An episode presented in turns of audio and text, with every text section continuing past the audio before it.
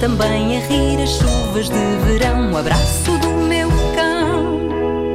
Estas são as minhas coisas favoritas. Pois são. Hoje, karaoke.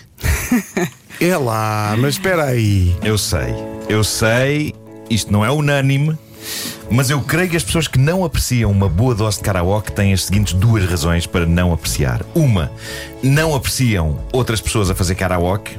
E outra, nunca experimentaram elas próprias entregar-se aos prazeres do É karaoke. até começar.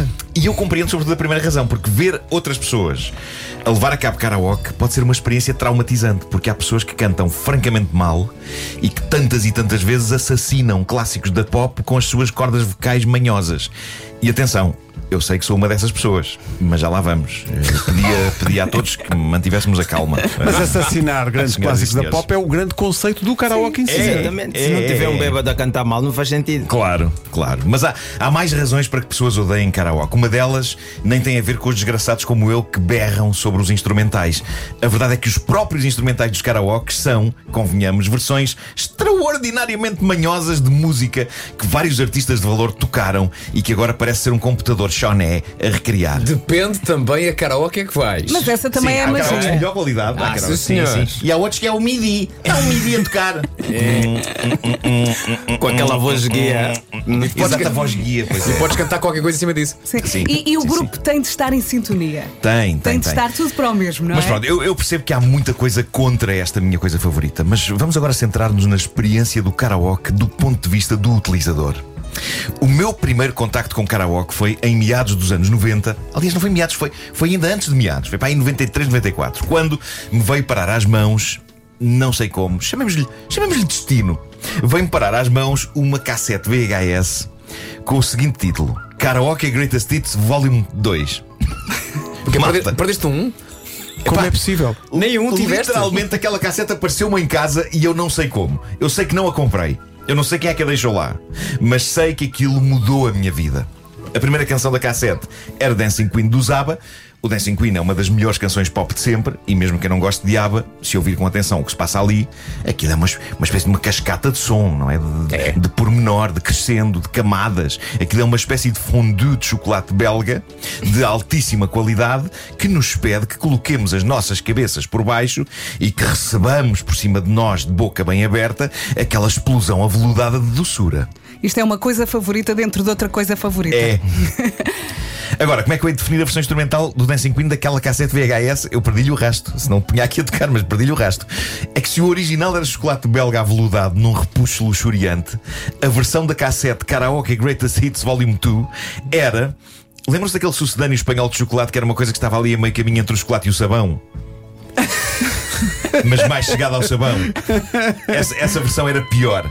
Era pior do que isso. E mais, era o vídeo que a servia. Os vídeos de karaoke são maravilhosos.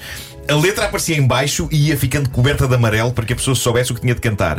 Mas o vídeo, apesar da canção do Zaba falar de sair à noite e de dançar em discotecas, o vídeo era uma, uma vertigem bucólica de jardins, flores, pôres do sol, namorados correndo em praias e tudo menos discotecas e noite.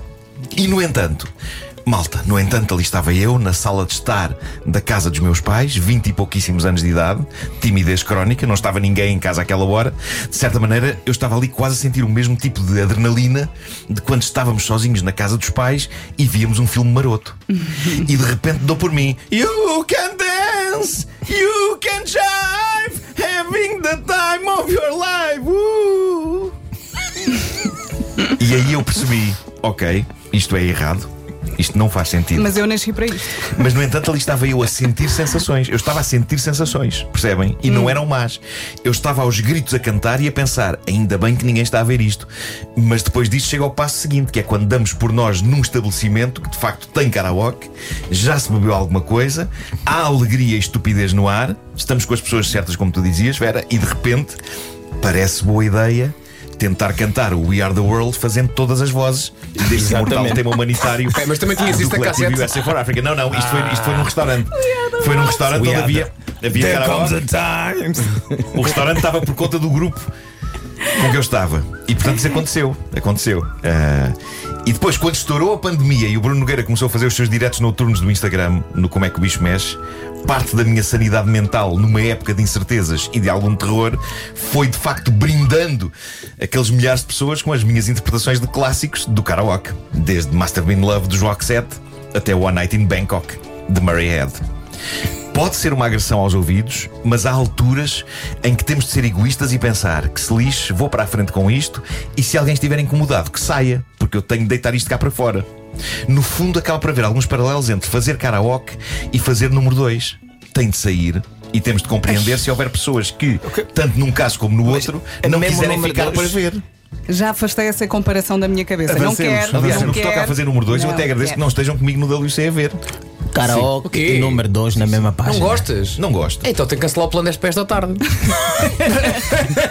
Mas espera, era eu assistir a ti ou era Não, tu a era eu e a tua casa Ai, és a ver. minha casa a ver. Era, até já vendi bilhetes e tudo. Já tinha passado a casa de banho a pano. Pá, não dá, não dá. Nem sequer, nem sequer consigo fazer com as cadelas lá. Tens uma música que seja assim a preferida de todas? Uh, pá, eu diria que desde essa mítica cassete VHS que o Dancing Queen é, é particularmente libertador. Vamos então apagar isso do sistema.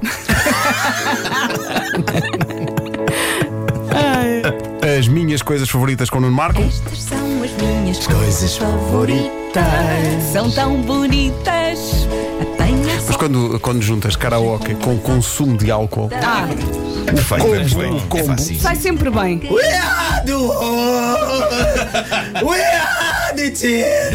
e achas que estás ótimo. E quem está fora do grupo também curte a assistir a tudo. não Quem é? está fora do Sim, grupo sim, está a sim, fazer sim, vídeos sim. para a internet. Sim, sim, sim. Dizendo: Olha, vou aproveitar isto. Vai ser bem divertido. Depois há aquele, olha aquele bêbado, não está só a fazer assim de lópera.